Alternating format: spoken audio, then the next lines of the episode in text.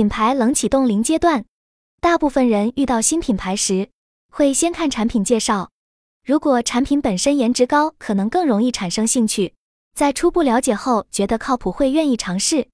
以我自己而言，要让我接受一个新的产品，最好的方式是让我能免费体验产品，并切实感受到这个产品对我有什么好处。了解品牌如何帮助我解决问题，提供试用，往往是一个很好的开始。但要避免侵犯消费者的隐私信息。从市场的角度来看，消费者的购买行为主要基于两种情况：一是消费者的需求已经被满足，但拥有的商品的成本过高；二是消费者的需求没有得到满足，因此需要商品来满足这些需求。简单来说，就是要么消费者可以解决需求，但不想自己解决，宁愿花钱来解决；要么是消费者无法自行满足需求。只能通过购买来解决，品牌基本都是基于这两点来启动品牌或商品的。橱窗展示加线上达人加优惠活动，以女装品牌的冷启动策略来说，通常包括选择一个店铺的橱窗和线上找一个达人，然后进行产品的优惠券和礼品发放。橱窗的设计不会强调商品本身，而是与现有环境共情，如考虑天气和时令因素。比如阿豆豆提出，他想做一个面向素食者和关注环保、可持续消费的无动物成分的自然风服饰配件品牌。那么这种品牌的启动可能会选择一个事件进行推广。如果没有合适的事件，就可以创造一个。再比如渔夫鞋品牌在大型店里清空一个角落，只放渔夫鞋。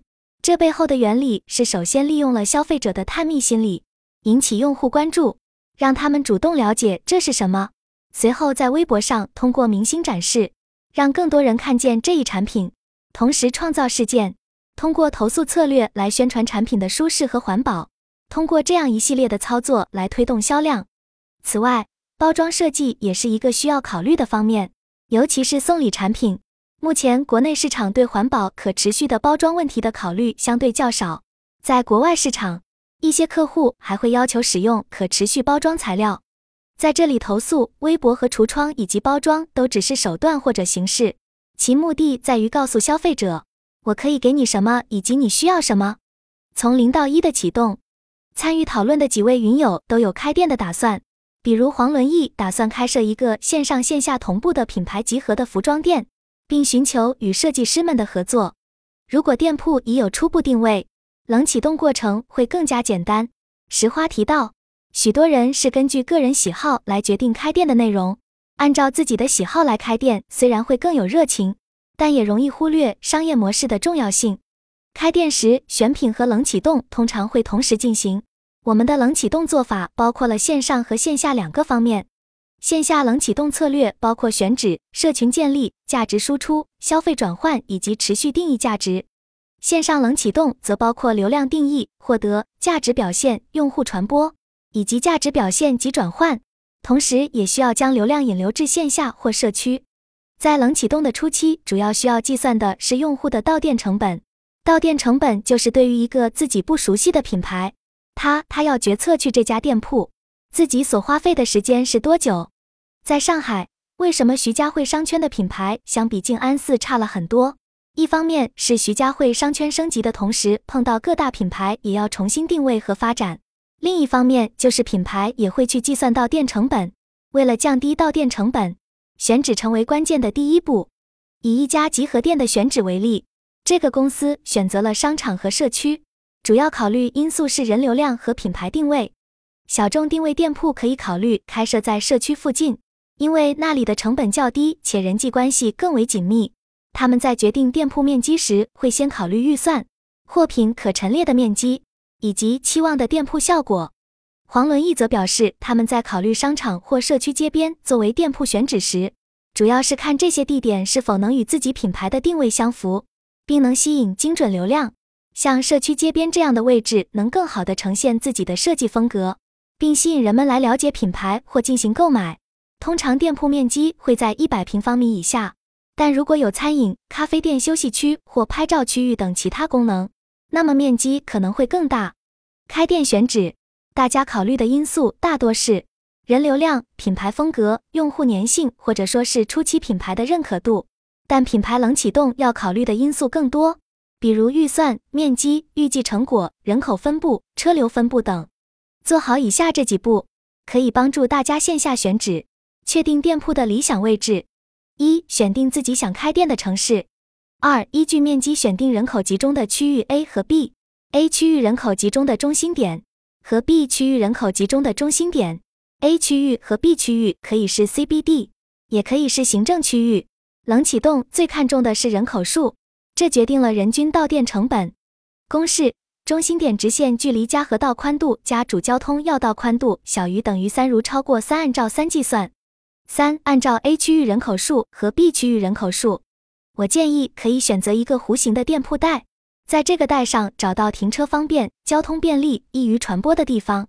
这就是为什么很多品牌新品店通常会选择在社区内开设的原因。另外，选址时还要考虑品牌定位、人口集中的中心点是住宅集中还是办公集中，以及消费者的单价区间和购物习惯。冷云博士提到了大数据选址的概念，使用大数据工具也能够帮助你更高效选址。选址是品牌启动的第一步，只能解决用户想不想来的问题，但并不能解决来不来的问题。不同类型的品牌在解决这一问题上有不同的策略。对于价值在三千元以内的商品及普货，品牌通常会提供折扣加上优惠，一般会搭配组合商品，比如 Fendi 可能会搭配送限定商品。如果是集合店，通常会送同品牌内衣或小饰品，像阿玛尼就经常送内衣套装。对于资深用户，品牌可能会提供定制款折扣。或者在会员日由裁缝在店铺提供服务，这些是大品牌常规冷启动的做法。大品牌也是从零起步的，尤其对于他们的新款和新品，冷启动通常会提前半年进行。日本品牌常会搭配一元购活动，这些活动通常在商场进行，由商场提供补贴，这样品牌既解决了用户转换问题，又找到了成本承担者。还有一些潮牌或者时尚品牌也会用一元购以及联名商品等策略来做冷启动，目的是吸引消费者到店内，从而提高品牌的知名度和销售额。大品牌的冷启动预算是如何设定的呢？以奢侈品牌为例，比较常规的做法是根据两百万欧元销售的八个点来进行启动，就是给设计师十六万欧去做一个产品，包括初步的推广和用户获取。而两百万欧元是指定给设计师的产品转换目标，各大时装周就是转换的考核点，showroom 就是转换的商业表现。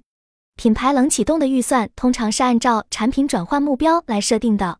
一些大牌设计师由于能够共担风险，或获得董事会的特别批准，有时会采取不同的启动策略。大品牌的冷启动预算同样是精打细算的。大品牌会在橱窗选择、时间安排和资源投入上做出精确的计算。在国内，大品牌的冷启动通常较少，因为在国外市场的推广和定位已经完成，国内市场更多集中于销售环节。关于线上的冷启动方法，通常的做法是通过广告投放来吸引流量，然后利用库存进行新品转换。这种做法实际上是给用户提供优惠，以清理库存，同时引入新品。利用清库存的低价进行引流，同时让新品有所曝光。这种直接简单的做法在品牌策略中很常见，尤其是在线上市场。虽然品牌不会特别重视线上销售，但对线上市场的关注程度仍然很高。根据行业统计，各品牌线上销售的利润虽然只占约百分之九，但销售额却占到整体营业额的三分之一。对于云友提到的关于集合店的冷启动策略，我建议前期可以先开小店面，主要专注于线上市场，线下则以社群和活动为主，从而进行用户认知和流量转换。到了产品换季时，配合事件节点，再开设实体大店。大家可以参考意大利品牌 KIKO 进入中国市场的路径。在冷启动前期，千万不要把战线拉很长，重点还是在用户成本和转换上。线上就是互联网常说的种子用户的培养。在线下就是 VIP 用户的获得，商业模型就是财务闭环，然后才是体验和持续市场转换。财务模型每个商品和品类不一样，我们可以具体设定。品牌不容许试错，一般冷启动的时间最长不超过八个月，除非你是大牌设计师，冷启动可以直接接轨市场做市占率。如果冷启动不成功，也能直接对接奥莱和商场直接出清。